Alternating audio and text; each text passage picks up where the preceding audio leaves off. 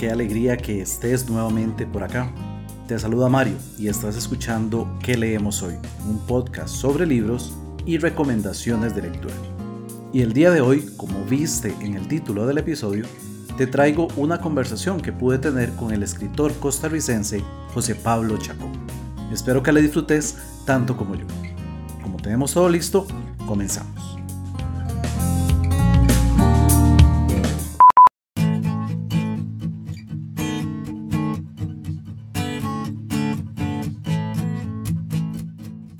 Como viste en el título de este episodio, hoy tengo el enorme gusto de contar con la compañía de José Chacón, comunicador, profesor universitario, teólogo y escritor costarricense. Hoy entonces vamos a conversar sobre él y sobre su obra. José, bienvenido a ¿Qué leemos hoy? ¿Cómo estás? Mario, muchísimas gracias por este tiempo, esta conversación y la invitación. No, yo encantado de que estés por acá. La idea es que quienes escuchan este podcast te conozcan un poquito más, conozcan de tus obras, conozcan también todo eso que tenés para contarnos. Gracias por ese, por ese espacio. De verdad que eh, lo que más hace falta, creo yo, en el ambiente nacional eh, y no solo en, la parte literaria, yo creo que en todas las artes, eh, son espacios donde podamos estar visibles o audibles en este caso eh, para comunicarnos con la gente que está del otro lado, porque muchas veces es muy difícil tener espacios como este. Así que muchas gracias. Estoy totalmente de acuerdo y estamos en un momento en que necesitamos del arte, necesitamos de la cultura. Entonces yo feliz de la vida de poder al menos abrir una pequeña ventanita para que escritores, tanto costarricenses como de otros lugares del mundo, puedan presentar su obra. José, me gusta empezar siempre con la misma pregunta, entonces no vamos a variar esta vez. Contanos, ¿quién es José Chacón? Es una pregunta muy complicada porque puede ser respondido desde el punto de vista filosófico, es decir, ¿quiénes somos nosotros? Qué jodida esa pregunta, Mario, porque incluso yo se la hago a, algunas personas eh, que estudian eh, en mis cursos en la universidad y pasamos cuatro meses intentando averiguarlo. Eh, ¿quién, es, ¿Quién soy yo? Pero también se puede responder desde lo más sencillo, desde lo más eh, eh, casual. Yo soy un eh, tico, amante de mi país, de mi cultura, pero no nacionalista. Es decir, también puedo amar muchos otros países sin ningún problema y puedo ser crítico con mi país. Eh, antes que cualquier otra cosa, soy un ser humano que ama a otros seres humanos independientemente de su raza, su color, su procedencia, su lenguaje, su religión y sobre todo estas últimas me parecen fascinantes en la diversidad que podemos llegar a tener. Soy amante de esa diversidad eh, de las diversidades eh, en plural, incluso en las diversidades que tienen que ver con la política, que tienen que ver con la sexualidad, que tienen que ver con eh, el pensamiento y el arte. Si puedo definirme de alguna manera, soy ese explorador de las diversidades humanas y que de repente mm, creo que me indigno mucho cuando hay grupos específicos que quieren homogenizarnos y quieren que, que, seamos todos y todas iguales que hablemos igual, que pensemos igual, que votemos igual, que creamos lo mismo.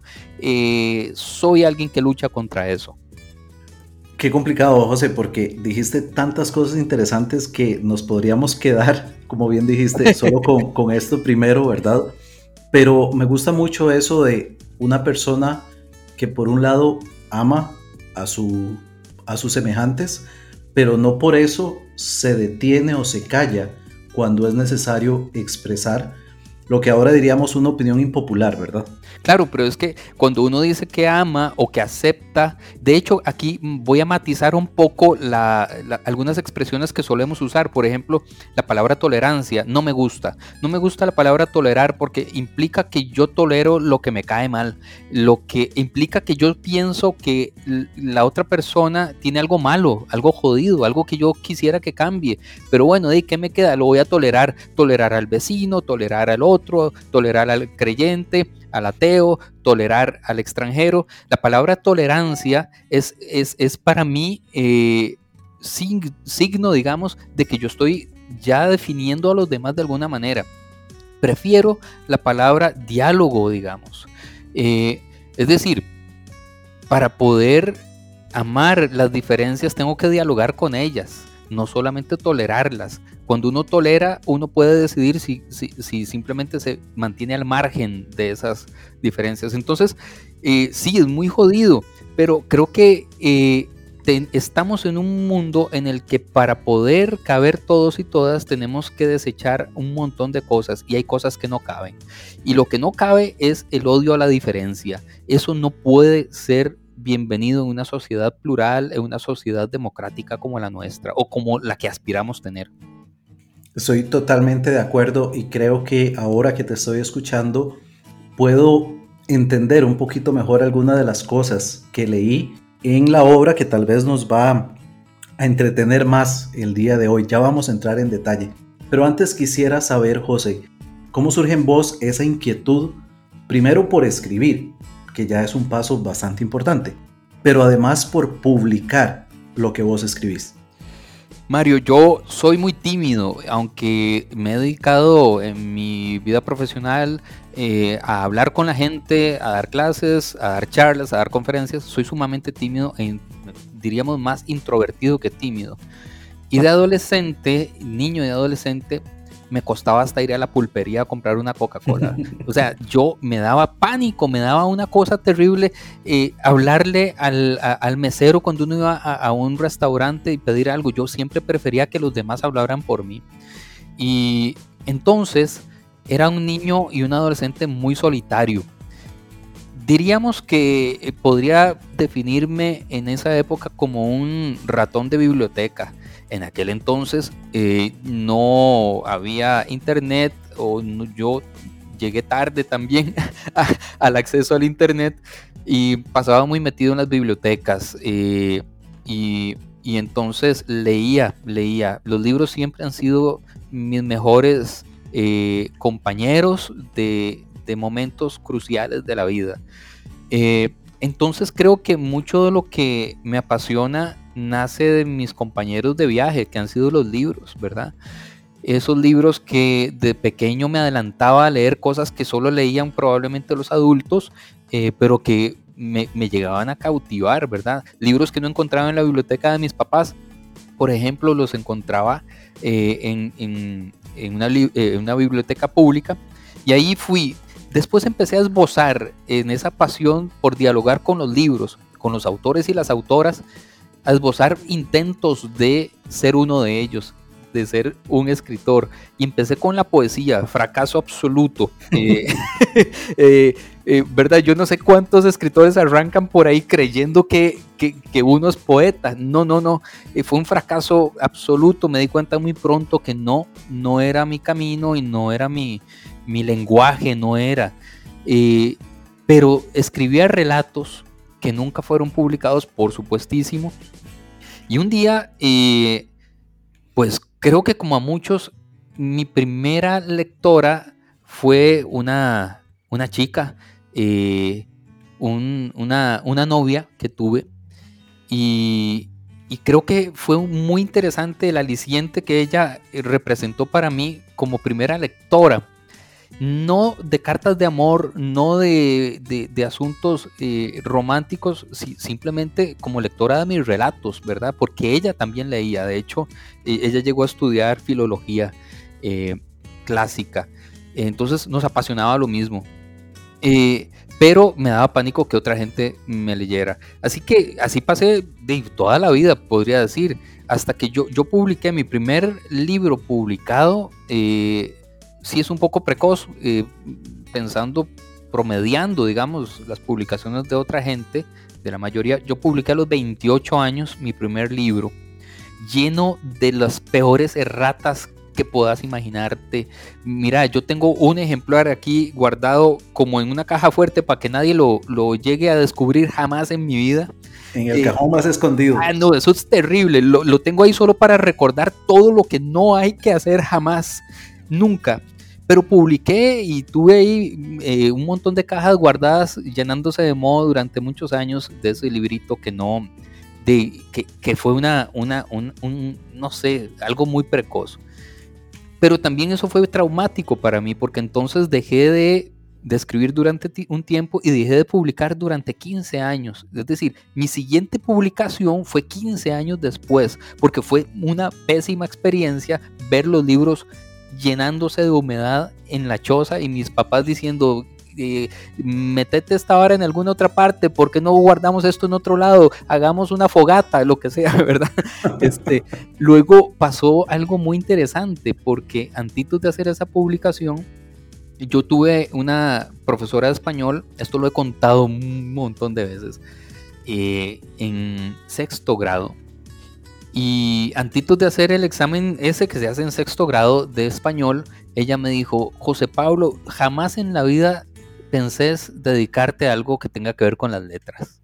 A vos te da apenas para escribir la fecha y si acaso, con suerte, la escribís bien. Y esa, esa vara me, me, pegó durísimo durante, imagínate, un niño de 13 años en sexto grado, 12 años, 13 años, y, y ya inseguro de por sí, ya solitario, digamos, de por sí, y la profesora, que era un referente, una referente de la lengua, digamos, para mí, me dice eso, me, me pateó durísimo. Así que cuando publiqué ese primer nefasto libro que, que, te conté ahora, eh, para mí lo que sucedió fue que se corroboró lo que ella me había dicho, ¿verdad? Lo que estaba diciéndome a mí mismo era, Mae, tenía razón esa profesora, te equivocaste. O sea, ¿para qué insistir en algo que no sos bueno? Así que duré 15 años pensando si eh, hacía otra vez, cometía alguna publicación otra vez. Me quedo casi sin palabras. Queridos docentes que nos escuchan, eso es justamente lo que no hay que hacer, por favor. Pero, ok, em, lograste al final dar ese paso, un paso valiente porque no es cualquier persona que después de un paso en falso, por decirlo de alguna manera, se atreve a continuar con este camino de publicación.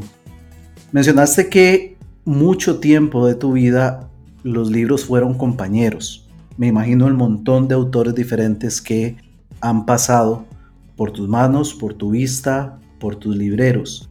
Y eso puede hacer un poco difícil, si se quiere, identificar referentes e influencias. No sé si vos has hecho ese ejercicio consciente de ver cuál de esos autores fue el que más me influenció, cuál es ese autor que te da referente. Contanos un poquitito. Mira, eh, ok, es difícil, es cierto, pero sí puedo sentir una huella, eh, eh, digamos, una impronta más fuerte en algunos autores y autoras que en otros. Aunque me haya enamorado, por ejemplo, de, mis tiempos que leí Julio Verne, eh, Salgari, que leí Víctor Hugo o los clásicos, todo eso. Pero digamos que los clásicos a mí me fascinaron, me cautivaron, pero no siento que dejaron una huella, o sea, dejaron una huella más del tipo cultural y no tanto literario. Eh, por ejemplo, el Quijote, el Quijote lo leí dos veces, no más, eh, y, es fascinante, pero no deja esa huella como que yo diga quiero escribir como, ¿verdad? Eh, aunque podríamos decir que el Quijote es, digamos que la novela por antonomasia, ¿verdad? leer, por ejemplo, Shakespeare o, no sé, los, los, los, del siglo de oro en España, todo eso. Pero yo creo que voy llegando como al descubrimiento de, eh, gente como por ejemplo, este, puedo decir que Humberto Eco, mucho más ah, grande yo, digamos, más adulto. Eh, el primero que leí fue El nombre de la rosa, porque era el más famoso, pero luego todo lo demás. Eh, pero creo que hay referentes para mí como muy escondidos o que no necesariamente son novelistas o cuentistas, sino que son eh, ensayistas, ¿verdad? Eh, a mí me impactó muchísimo eh, Hans Kung, de reciente fallecimiento del año pasado. me impactó muchísimo un autor suizo que se llama Hans Urs von Balthasar, o por ejemplo otro suizo que se llama este, Bart, Karl Barth o Bonhoeffer, que son gente que me impactó no tanto por la calidad literaria, sino por su vida, específicamente su biografía.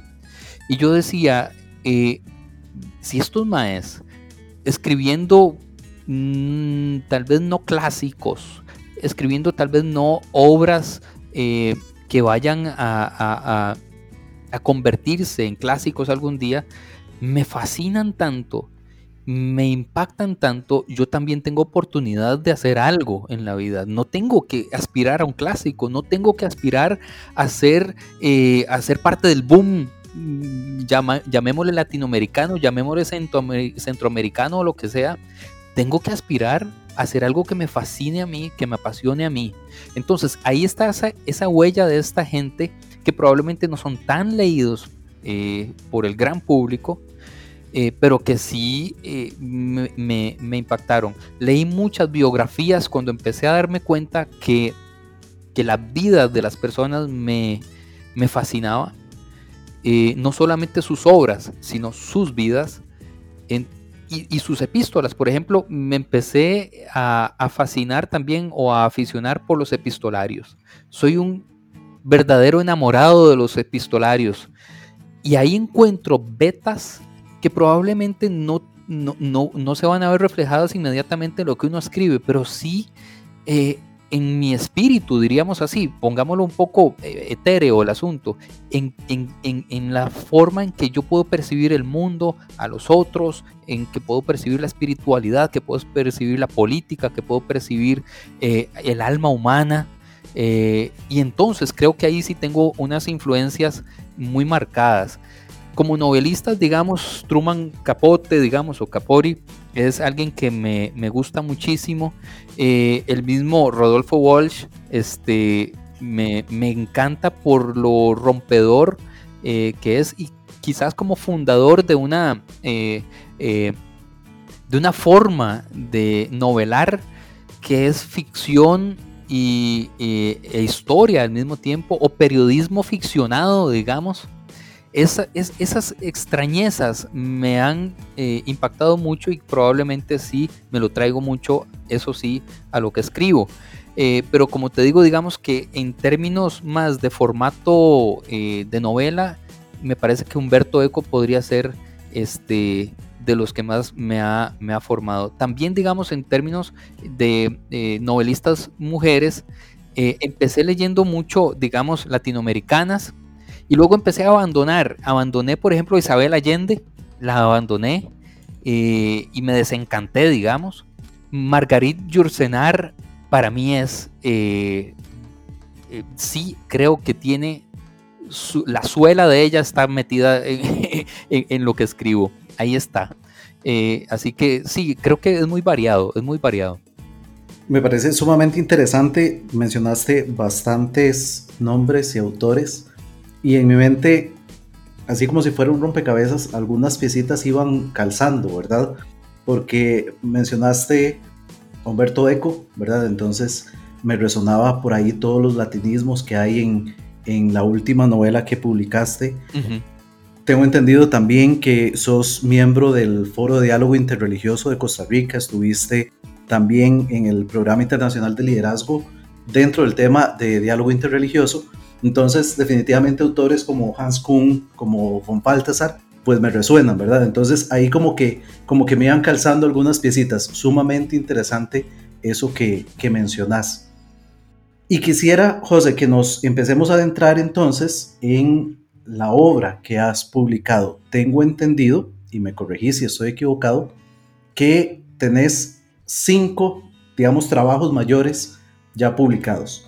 Si querés entonces contanos un poquitito de cada uno para que ya luego nos centremos en esta última novela que es la que quisiera que le demos más realce el día de hoy. Excelente, pura vida, pura vida. Sí, eh, el primer libro eh, del cual quiero hacer referencia, porque alguno, como ya mencioné, cuyo nombre no quisiera ni acordarme. De ingrata este, memoria. De ingrata memoria, eh, no arranco por ahí, pero yo he sido un amante de las culturas antiguas, de las lenguas antiguas y de hecho de las lenguas muertas. Mi eh, especialidad tiene que ver en términos de teología con las lenguas muertas, con la cultura mediterránea, sus religiones y las lenguas muertas. Entonces, los mandamientos o los códigos de eh, legislativos o las legislaciones antiguas es uno de mis, eh, de mis pasiones. De tal manera que lo primero que publico es una cosa que se llama, un libro que se llama Decálogo, un canto de adoración. Y es un análisis de los diez mandamientos a la luz de las otras legislaciones. La hitita, digamos, eso es un ensayo, ¿verdad? Ese libro es un ensayo. La hitita, la sumeria, eh, la babilónica, digamos, la comparación con el Enuma Elish, el Gilgamesh, etc. Eh, entonces lo que hago es desmenuzar los diez mandamientos que nos llegan hasta nosotros para saber realmente qué son, cómo se comen y qué tipo de leyes eh, eh, realmente son. Son apodícticas, ¿verdad? No son casuísticas. Eh, podemos encontrar las leyes casuísticas que son las que nos dicen, si usted mata, a usted lo matan. ¿verdad? Si usted roba, a usted le cortan la mano. Eso es, digamos, el código de Hammurabi. Pero hay otro tipo de leyes que no son leyes, sino que son sugerencias. Por ejemplo, no robe, no dice cuál es la consecuencia. Nada más dice que robar no está bien. A esas se les llama apodícticas. Entonces me fasciné por ese, esa, esa forma de, hacer cultura de, las, de las, eh, los imperios antiguos. Ese es el primer libro. Eh, inmediatamente después, eh, bueno, no inmediatamente, ¿verdad? Pero casi que año y medio después, yo empecé una racha de publicación de un año, año y medio eh, consecutivos durante cinco años más o menos, eh, publiqué uno que se llama Spiro. Y Spiro, eh, hablando de latinajos, ¿verdad? Spiro es la raíz de muchas palabras que tienen que ver con la vida. Spiro, de ahí viene respirar, inspirar, suspirar, expirar, transpirar, ¿verdad? Spiro es, es el, el alma de todas esas. ¿Qué es lo que realmente hacemos cuando vivimos? Eh, o respiramos o inspiramos o transpiramos y de hecho cuando vamos terminando la vida expiramos. Y tiene que ver con el aire, tiene que ver con lo que hacemos a través del, elemento vital que está allá afuera. Entonces, Spiro es una reflexión acerca de la vida y del sufrimiento. Porque el otro tema que me ha fascinado es el, el sufrimiento humano. El sufrimiento que no es exclusivo de una religión o de una cultura o de un país. El sufrimiento, el dolor humano, el dolor. Entonces, ese es el segundo libro del cual quiero hacer mención, que se llama Spiro. Eh, el tercero eh, se llama Paradoja. Y Paradoja tiene un subtítulo. El subtítulo es Desde una fe en rebeldía. Porque para, para cuando escribo Paradoja, yo estaba ¿cómo puedo decirlo, Mario? Em, no había perdido la fe, digamos, si puedo considerarme un teólogo creyente, pero sí había roto los paradigmas que me habían enseñado desde pequeño, la iglesia, la religión, la cultura. Eh, de tal manera que para mí los dogmas solo eran vasos vacíos, no tenían contenido verdadero no tienen para mí contenido, contenido relevante, porque están llenos no de algo que viene de lo divino, y de hecho están contenidos de un machismo y de un patriarcado que es absolutamente nocivo y que es lo que ha gestionado la cultura que tenemos. Entonces me revelo contra todo eso, me revelo contra la iglesia, me revelo contra, eh, contra las ideas de, de familia específica, porque tampoco lo encuentro en los libros sagrados. Entonces, paradoja es la paradoja de creer sin creer en lo que nos han dicho que haya que creer. La paradoja de seguir siendo un hombre que, que se, sabe espiritual, digamos, pero al mismo tiempo que puede decir que eh, lo que se predica normalmente en una iglesia evangélica o en una iglesia católica eh, no, no, no estoy ahí, ¿no? No estoy ahí. Entonces, Paradoja va reuniendo los tópicos más importantes, según mi parecer, que, que, pueden hacer esa contradicción con lo que realmente debería ser una fe liberadora y se convierte en una fe opresora, opresiva y opresora. Esa es Paradoja. Inmediatamente, y, ese, y Paradoja lo publiqué en el 2018, cuando eh, eh, Fabricio Alvarado y todas las elecciones eh, o, el, asunto de las elecciones en Costa Rica fue una efervescencia de eh, entre lo que era la fe y la política, ¿verdad? La religión y la política. Entonces, Paradoja está muy, muy marcado por ese proceso electoral. Después, en el 2019, publiqué un librito muy pequeño que voy a ser totalmente sincero.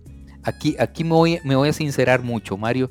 Este no era un libro que quería yo publicar para que para que llegara a, mucha gente. Yo quería publicar libre porque ocupaba plata para poder publicar la novela. ¿Verdad? Entonces yo dije, voy a hacer un libro muy chiquitito que me, que me cueste poco imprimirlo y, eh, y, ponerlo a circular y que me pueda generar algo de recursos para reinvertirlo en algo que sí pienso yo que sería un gran proyecto. Se llama Libre, tener fe y no morir en el intento y profundizo lo que en Paradoja había iniciado. Y lo que intento es empezar a esbozar las claves que nos cautivan, que nos hacen no libres a nosotros a través de las estructuras de fe y las estructuras eh, religiosas. Eh, entonces, ¿cómo seguir creyendo y no morir en el intento? Ese es un libro muy pequeño, 169, 189 páginas, y sin embargo es el libro más vendido que tengo y más internacional, podríamos decirlo, ¿verdad? Paradoja ya había sido, Paradoja fue comprado por una editorial argentina que lo, eh, a mí me, me, hace muy feliz verlo por todas partes. Yo me meto, digamos, a librerías en España o en algunos otros lados, en Argentina, en Chile, en Colombia, en México, y, no gano ni, ni, costra de plata, pero yo lo veo ahí, yo soy más feliz de verlo ahí, nada más, ¿verdad? Eh, pero Libre logró, logró algo que yo no sabía que eso se podía lograr con un libro. Logró que, por ejemplo, de repente, en una feria del libro, cuando había ferias, este, ¿cómo se llama? Presenciales, se me acabaran los libros. yo llevaba 600 libros y, simplemente se agotaran. Y tenía que correr a ver de dónde sacaba un poco más de libros en, en una semana. Eso me pasó con Libre. Y, y me empecé a preguntar qué es lo que generó este libro en la gente porque estaba destinado a ser un libro para el olvido, eh, y, entonces lo analicé. Para ese entonces yo ya estaba muy avanzado con la novela y, entonces realmente si vos me preguntas qué quiero yo ser como autor, yo quiero seguir siendo novelista. Todo lo que he publicado en cuanto a ensayo eh, es, son pretensiones donde me encuentro cómodo, pero no es lo que no es el no, es el no es el mar donde quisiera ir a nadar toda la vida. Quiero ser novelista. Entonces, la novela supone mi proyecto más ambicioso hasta el momento. En cuanto a investigación, en cuanto a, elaboración de los diálogos, porque en un ensayo vos no dialogás. Eh, eh, eh, y eso fue un reto gigante para mí. En cuanto a estructura, etcétera. Fue un reto gigante, enorme. Se publicó Mysterium Salutis, se publica justo en marzo del 2020 y cuando me traen las cajas del libro, este, estalla la pandemia aquí y cierran todo. Y yo dije, ¿y ahora qué hago? Tengo la novela, parí monos para escribir esta carajada y ahora no la puedo llevar a ninguna parte eh, eh, para, para distribuirla o venderla. Pero eh, estoy muy contento, muy agradecido porque a pesar de la pandemia, este, ya lleva la segunda edición y, va para adelante. Buenísimo, excelente esta recapitulación de todas las obras. Dejémoslo entonces nada más claro. Los cuatro o las cuatro publicaciones anteriores a Mysterium Salutis, es decir, el Decálogo de 2005, Spiro de 2015, Paradoja de 2018 y Libre de 2019, todos son ensayos. Son ensayos, es cierto. Eh, he colaborado, eh, tengo colaboraciones, por ejemplo, en un libro que se publicó en Suiza con un relato, eh, un cuento, es un cuento, pero se publicó solamente en alemán. Yo no escribo en alemán, yo lo escribo en castellano y lo tradujeron.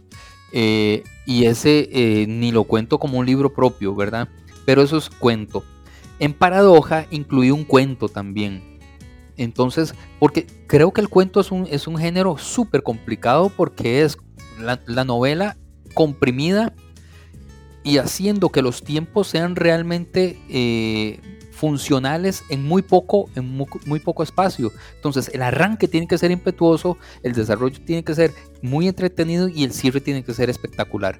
Eh, es muy difícil el cuento, pero no he publicado un libro de cuentos. Tengo un proyecto en este momento de publicar un libro, mi primer libro de cuentos, em, que fui escribiendo sobre todo pensando en mi hijo Santiago, porque mi hijo Santiago eh, nació con malformaciones congénitas y cada vez que él está en el hospital ha, tenido, ya te digo, 19 cirugías eh, mayores eh, de reconstrucción, etc. Y cada vez que pasamos los largos periodos de convalecencia en el hospital con él, le escribo cuentos para que para comunicarle a él lo que yo como adulto quisiera hablarle, pero en mi lenguaje de adulto eh, eh, es una desgracia, no lo va a entender. No porque no tenga la capacidad cognitiva de entendimiento, sino porque el lenguaje adulto es muy pobre para entender lo que sucede eh, emocionalmente. Entonces, ahí hay cuentos para niños y otros cuentitos que he estado escribiendo que son como secuelas de la novela Mysterium Salutis, porque se me quedó muchísimo material por fuera eh, y para no hacer un mamotreto de 600 páginas y para no aburrir demasiado a la gente, dejé mucho por fuera. Pero hay mucho material allí de locos eh, que hicieron sus propios movimientos en la Edad Media, en el Renacimiento y en la Edad Moderna. Eh, y que tuvieron sus grandes seguidores y seguidoras y que luego cometieron grandes destrozos en las vidas de las personas. Perfecto, interesantísimo. Quisiera entonces, José, que, porque el tiempo va volado, centrémonos lo que, lo que queda de nuestra conversación tal vez en esta novela, tu primer novela publicada, Mysterium Salutis. Si me permitís, voy a leer muy rápidamente la contracubierta para que quienes no han leído Mysterium Salutis sepan de qué va. Dice así. El 26 de febrero de 2007 fue hallado un cadáver femenino o algo similar a un cadáver femenino en la Embajada de Alemania en Tel Aviv. Una muerte cada vez más enigmática, que pronto desencadena un conflicto diplomático entre 11 países y el Vaticano. Para desentrañar la extraña muerte de esta mujer, habrá que viajar en el tiempo, primero a la Stuttgart judía de 1745, luego a la Suiza protestante de 1525 y, a través de la música y las letras de una monja católica, al Bermesheim, perdón si pronuncio mal, Bermesheim von der Hof del año 1200. Eso es la punta de, de lanza, la entrada a esta aventura que se llama Mysterium Salutis, que yo pensaría en traducirlo como misterio de salvación. Y quiero hacerte esa primer pregunta. Ya nos comentaste, sos apasionado de las lenguas y de las lenguas muertas, pero ¿por qué decidiste titular tu primer novela en latín? Y tal vez si puedo hacer una coda de mí mismo, ¿no te dio como un poquillo de miedo que eso fuera como una pared, un obstáculo para tus posibles lectores? Sí, me dio miedo y me lo advirtieron eh, y fui jupón. Entonces, eh, yo todavía no estoy muy seguro si ese es el título que, debía tener. Jamás voy a estar seguro de ninguno de los títulos, de todas formas.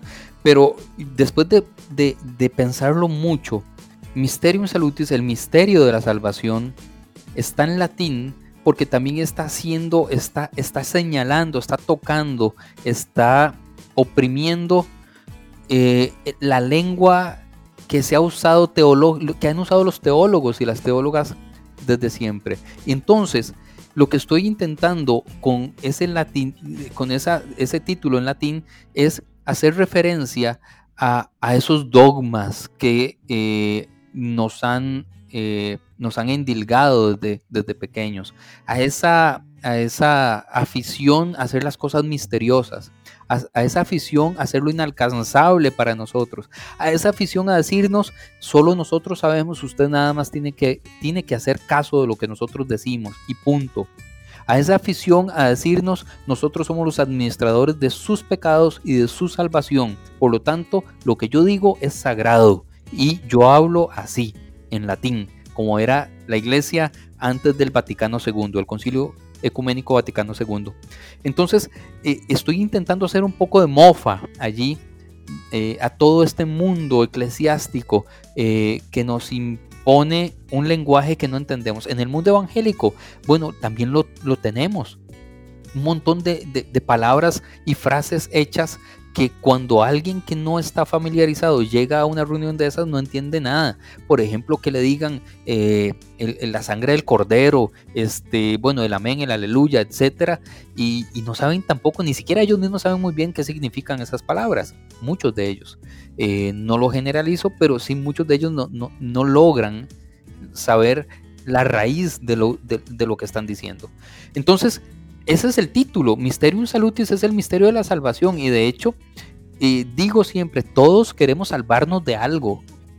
Hoy nos queremos salvar del coronavirus o de la quiebra que produce eh, los cierres, este, la pandemia. Nos queremos salvar de un divorcio, nos queremos salvar de la soledad, nos queremos salvar de, de, no pasar en la universidad, nos queremos salvar de que nos despidan, nos queremos salvar de ser pobres, nos queremos salvar del ridículo. Eh, pero muy pocas veces sabemos muy bien cómo salvarnos. Nos queremos salvar del dolor, nos queremos salvar de la angustia, nos queremos salvar de la zozobra, del vértigo a tomar decisiones. Y no sabemos muy bien cómo solventar esa, esa necesidad de salvación. Ahí es donde muchos hombres y mujeres nos dicen lo que ellos creen que tenemos que hacer. Y nosotros, creyendo que ese es nuestro camino a la salvación, les hacemos caso. Y muchas veces ese es el camino de la perdición. Por eso Mysterium Salutis, porque mucho de lo que está contenido en la novela tiene que ver con eso. Muy interesante, tiene todo el sentido ahora que, lo expresas de esta manera. Y me interesaría y me gustaría mucho las personas que después de escuchar este episodio del podcast tengan la oportunidad de leerlo, porque van a ir con eso en mente y va a esclarecer muchísimo y va a tener mucho sentido conforme vayan leyendo. Yo no quiero adelantar nada de lo que dice la novela, ya yo tuve la oportunidad de leerla, pero no quiero adelantar, no quiero spoilear como decimos ahora, pero eso que vos dijiste es clave y ojalá que quienes lean después de escuchar este episodio lo tengan muy muy presente. José, tengo otra consulta que hacerte, porque primero fue el título y luego para mí también fue un poco complicado llegarle al género. Para mí la novela tiene tintes de ficción histórica, tiene un poquito de thriller o bastante de thriller, tiene un poquito de novela negra, tiene un poquito de novela policíaca. ¿Qué te llevó a ese, en, buenos términos, a esa combinación de géneros para escribir tu primera novela? Es una pregunta que también es complicada de responder porque cuando cuando yo me siento a escribir una, esta novela, cuando imaginaba una novela, nunca me pregunté cuál es el género específico que quería, eh, eh, donde quería meterla, ¿verdad? Encasillarla o, meterla en un cajón que yo, soy escritor de novela negra. No, no, yo no soy escritor de novela negra. O yo voy, voy a escribir una novela histórica. No, tampoco lo soy. Entonces por eso incluso hice mención de, de Truman Capote, digamos, que hace una combinación muy interesante entre, eh, eh, de, entre historia, entre ficción, entre realidad, vidas reales de personas que le rodeaban a él mismo, porque hacía una cosa que es rarísima, que es hablar de gente viva. o sea, es como que yo intente hacer una biografía de mi esposa y, contando todos los trapos sucios y, dejándola, eh, ¿verdad? Este, desnuda, por así decirlo, su vida eh, ante el público. entonces, ¿es historia o no? ¿O es ficción? ¿Qué es eso? ¿Qué es? ¿Qué es lo que hace Rodolfo Walsh en, eh, en Operación Masacre? ¿Es periodismo, es historia o es ficción? ¿O son las tres al mismo tiempo? Ahí hay algo que es un género híbrido. Y yo creo que Mysterium Salutis podemos intentar pensarla como híbrida es una novela que podría de repente ser histórica porque eh, eh, está realmente contando la biografía de personajes reales, absolutamente reales, y haciendo casi que una biografía completa de algunos de ellos, desde su juventud o niñez hasta su muerte. Eh, pero también es ficción y también es una novela con tintes de eh, novela policíaca o negra también. Entonces, eh, es un híbrido, es un híbrido. De hecho, alguien me dijo un día, ¿y por qué no lo no pones también que es ensayo? y yo, mira, es un ensayo novelado. ¿Eso existe? Y me dice, sí, no sé. Y yo, sí, sí, yo. Ahora existe. Yo creo que sí existe, por supuesto. Pero eh, es un híbrido. Yo creo que es un híbrido. Interesantísimo. Hay algo que quisiera mucho saber por esta naturaleza de la novela y es cómo fue que surge primero la inspiración que te lleva, imagino, a un proceso de documentación largo, extenso, complicado, pero también cómo fue el proceso para escribirla. Yo creo que incubé la idea durante mucho tiempo, mucho tiempo. La fui, la fui practicando en mi mente y en pequeños relatos eh, sin necesariamente ser la misma, ¿verdad? Es decir, era, era una idea que surgía de repente y la intentaba y, la esbozaba sin tener la historia concreta. Tenía la idea, pero no tenía la historia. Esto es algo muy raro, porque yo no tenía una historia que contar al principio, tenía una idea de qué era lo que quería en algún momento decir. Pero la historia me llega, la historia me, me, aparece al frente en un viaje em, que hice con mi familia y bueno, para variar fui, visité una biblioteca y encontré, siempre había intentado encontrar un autor específico que no encontraba por ninguna parte. De hecho, aquí en todas las universidades pregunté si tenían algún, aunque sea un ensayo de él. Era como el Espíritu Santo, todo el mundo sabe que existe, pero nadie lo ha visto jamás. Ese autor se llama David Friedman.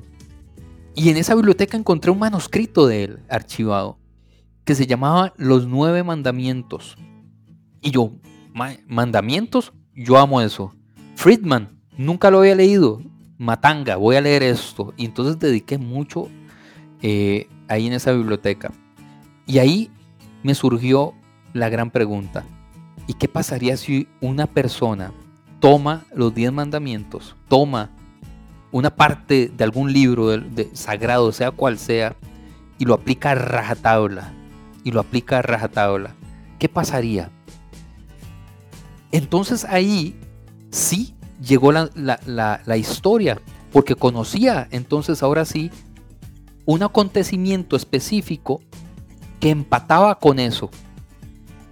Y fue como una revelación, fue como un momento aleluyático, un momento glorioso. Y yo dije, ahora tengo algo que contar. No solamente la intuición de lo que quería decir, sino una historia. La historia de esta persona que aparece en, esa, en esa embajada de la manera en que aparece. Y ahí entonces tenía, digamos, la inspiración. Ahora, la estructura y la investigación o la documentación eh, fue quizás el proceso más fascinante. La documentación fue fascinante y como te dije hace un ratito, eh, me sobró mucho, mucho material. A la hora de tener ya todo el material, la historia y la inspiración, lo que me pregunté fue la estructura. Y sí, soy un autor eh, de mapa con brújula. Entonces hice la, eh, digamos, la estructura, hice la escaleta eh, y todo, pero también utilicé la libertad de la brújula y no me ceñí necesariamente a lo que estaba en ese mapa que había creado eso fue la parte más tediosa, más aburrida y más, eh, ¿qué te puedo decir?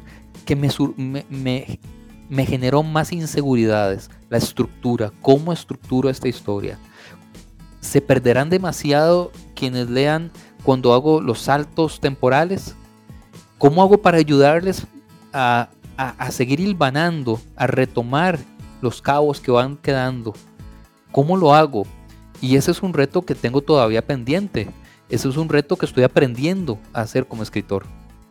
Sin duda es, es complejo porque la misma sinopsis ya nos adelanta que tenemos que estar viajando en el tiempo y es un reto interesante, pienso en la perspectiva del autor, hacer que esos saltos sean los más suaves para el lector.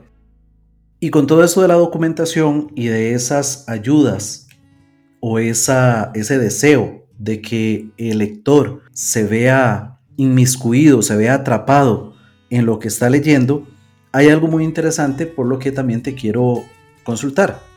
Hay un, no sé si llamarlo fascículo o un eh, folletito compañero adicional de Mysterium Salutis que se llama El Camino de Misterio. Para aquellos que no han tenido la oportunidad de verlo, contanos de qué se trata. Ok, eh, El Camino de Mysterium surge del primer círculo de lectura de la novela. Esto fue eh, en plena pandemia. Eh, unas cuantas personas quisieron leerla junto a mí, digamos, hacían la lectura y, nos reuníamos por Zoom a comentar la lectura. Y entonces ¿verdad? Surgen muchos temas y mucho, ¿verdad? Lo que hace un círculo de lectura, pero al mismo tiempo surgían como, ok, ¿y cómo hacemos para que futuros lectores o lectoras puedan tener un camino más fácil de repente? Eh, o cómo temas que quisieron seguir abordando de una manera más profunda, eh, podamos darles un poquito más a, a futuros lectores o lectoras. Entonces yo lo que hice fue sugerir a ese grupo de personas que elaboraran esa guía. Esa guía no es mía, yo no soy el autor de esa guía. Eh, ahí hay, creo que son seis o siete personas haciendo esa guía. Yo hago un poco eh, la parte introductoria o la hilvanación entre los elementos, pero esa guía tiene, eh, tiene varios elementos. Tiene el porqué del nombre, cómo construir construir un poco el concepto de la novela, Luego tiene eh, relatos específicos e históricos de cosas que suceden en la novela pero que quedaron por fuera, eh, digamos martirios y asesinatos. Eh, también tiene una, un, pequeño capitulito sobre la lengua ignota o las lenguas artificiales, porque esto es un elemento importante de la novela. La novela ofrece por un momento quizás muy breve, pero que es importantísimo para toda la novela, eh, la obra de una monja eh, que crea, inventa una lengua nueva que se llama la lengua ignota. Ahora, en el camino de Mysterium eh, hay un glosario y que también en mi página josechacon.org pueden descargar un glosario de 800 palabras en ignota para aquellos y aquellas que ya leyeron la novela y que se quedaron enamorados de la ignota. Eh, también en el librito este que vos mencionabas, Mario, aparece incluso eh, unas plantillas por si alguien se quiere hacer tatuajes, porque ya hay personas que se han hecho tatuajes con eh, las, palabras en ignota. y ha sido muy interesante recibir fotografías de algunas personas que me dicen, este, mira lo que escribí aquí en, en el pecho o en el brazo o en no sé dónde más, y sale palabras que son neologismos de la novela. Digamos, hay cuatro palabras eh, acerca del amor que son neologismos que solamente aparecen en la novela. Las inventamos, por así decirlo, y la gente se los tatúa, algunos, ¿verdad? No digo que mucha gente, pero algunas personas lo han hecho. Entonces, este opúsculo, este pequeño librito trae eso también. Trae también, por cierto, una especie de, de mm, libreta de investigación. Eh, para aquellos que les gustaría ir haciendo sus propias cábalas de, para resolver este asunto de la novela, que, cómo murió esta persona y qué fue lo que pasó, hay una guía de como una libreta criminalística este, que uno puede ir llenando. A mí me parece sumamente fascinante, creo que es la palabra, porque para vos que estás escuchando, no es que José se inventó todo esto, sino que acá se ve esa, ese nivel de documentación de, de investigación previa porque, por ejemplo, esta monja que nos mencionaba José es una persona real, una persona que existió verdaderamente. Hildegarda o Santa Hildegarda, para los que siguen la fe católica, que incluso fue, si no estoy equivocado, elevada al título de doctora de la Iglesia Católica en tiempos de Benedicto XVI. Entonces es fascinante cómo existe toda esa documentación, todo ese trabajo previo y cómo logras meter todos esos datos tan interesantes en una trama que verdaderamente hace al lector querer saber qué va a pasar más adelante. Una lectura muy fluida, una lectura que no debería asustar por ese título en latín o por algunas pinceladas de latín o de otro tipo de lenguas que se encuentran en el texto, una lectura que de verdad va a hacerte a vos como lector querer saber el final. Y con esto, José, quiero hacerte una pregunta que es muy, muy importante. ¿Cómo podemos adquirir este libro o los libros que, que vos tenés publicados, tanto acá en Costa Rica como fuera de nuestro país? Porque tenemos la dicha de que nos están escuchando desde varios países diferentes. Entonces, ¿cómo se puede adquirir Mysterium Salutis? ¿Cómo se puede adquirir el resto de tu bibliografía? Muchas gracias, eh, Mario, por incluso por ese, ah, ese final, digamos, eh, de la descripción de tu lectura o de tu percepción de la lectura de Mysterium. Ah, ¿Cómo encontramos o cómo cualquier persona interesada podría encontrar eh, Mysterium o cualquier otro de mis, de mis libros? En Costa Rica está, están todos en la librería Lehman, en la librería Andante, en la librería francesa, en la librería internacional, eh, también en algunas otras librerías, eh, digamos, más pequeñas, como la Escalera Ilustrada, como Librería Infinito eh, y algunas otras. En Costa Rica también me podrían contactar a mí. A mí no me da miedo dar mi número de WhatsApp o de teléfono 6050 0416 y yo con todo gusto le hago el envío directamente a su casa del libro. Eh, también están en Amazon eh, todos los formatos, eh, digital, pasta suave y pasta dura o pasta fina, con envío a todo, a todo el mundo. En el caso de Paradoja, está en muchos más lugares porque la editorial lo distribuye. por ejemplo, está en Gandhi, en México, en todas las librerías Gandhi está en la, en la Casa del Libro en España, que es una librería eh, creo que eh, muy grande. Y, eh, y, en, digamos que está muy bien distribuido. Pero en el caso de los otros libros, en Amazon creo que es para la gente fuera de Costa Rica la forma más sencilla de lograr adquirirlos. Perfecto, no hay excusa entonces para que vos que nos estás escuchando puedas ir adquirir alguno de estas, de estas obras. Yo, siéndote sincero, solamente he leído Mysterium Salutis, pero con eso ya puedo recomendar que vayan a leer a José Pablo Chacón. José, nos dijiste, y te agradezco, nos dijiste cómo contactar directamente a través de WhatsApp, pero tal vez si querés nos decís ¿Cómo pueden contactar con vos a través de redes sociales, sitio web, correo electrónico, lo que vos quieras? Perfecto. Sí, me pueden encontrar por Instagram como JP Chacón, en Facebook como José Chacón o José Chacón Autor. Eh, las dos las uso. Em, tengo una página web donde hay un poquito más de información y de hecho están los links para accesar a los, a los diferentes medios donde pueden encontrar los libros que se llama eh, josechacón.org. Ahí también pueden encontrar mis redes sociales y otras formas de contacto. Si vos estás lavando los trastes, haciendo ejercicio, corriendo, manejando y no pudiste apuntar estas formas de contacto, no te preocupes. www.queleemoshoy.com barra inclinada especial 20. Ahí van a estar todos los enlaces para que puedas visitar el sitio web de José lo puedas empezar a seguir de una vez en sus redes sociales. José, contame, bueno, ya nos adelantaste que hay por ahí un libro de cuentos, especialmente para el pequeño Santiago, que ya está como cocinándose. ¿Qué otros proyectos tenés entre manos?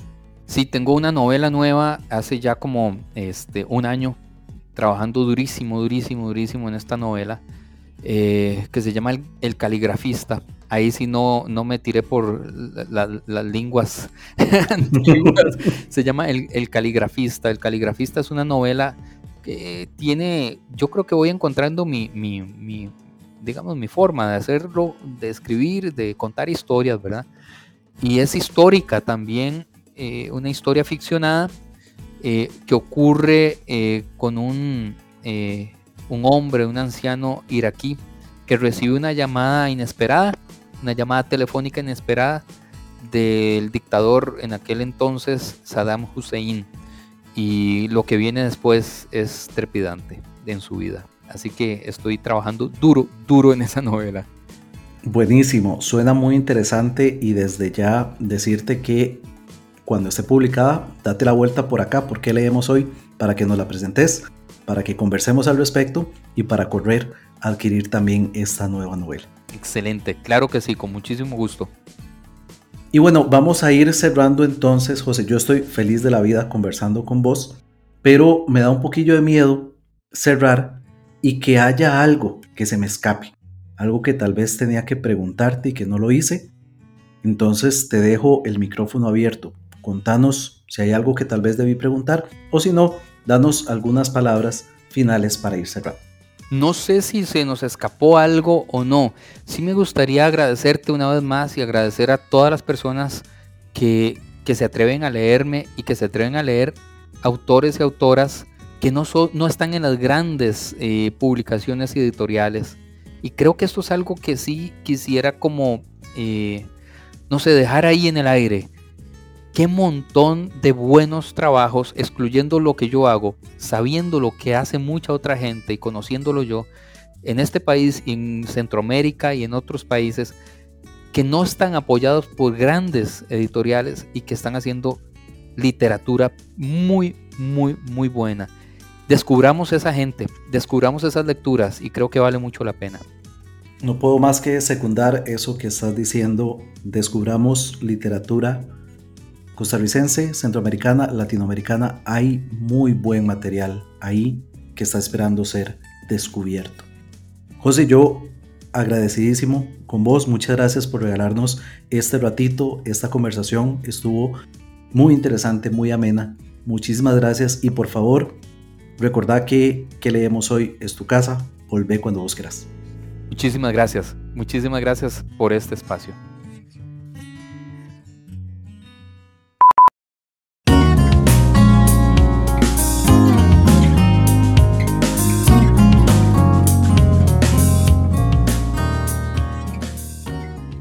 Y bien, con esto vamos llegando ya al final.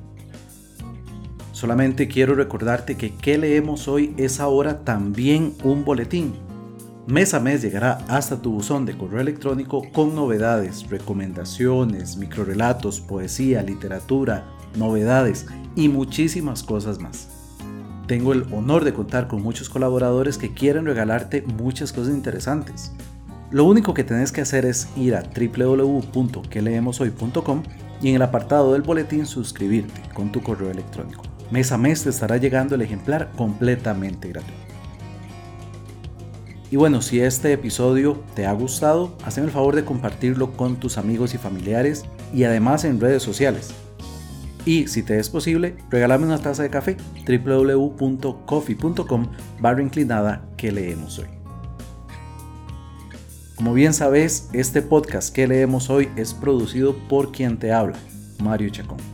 La música de este episodio, así como el opening y ending, es gracias a Jason Shaw de Orionarius. Recordá visitar las notas de este episodio en www.queleemoshoy.com barra inclinada especial 20. Yo me despido, como siempre lo hago, deseando que tengas una muy provechosa lectura. Bye bye.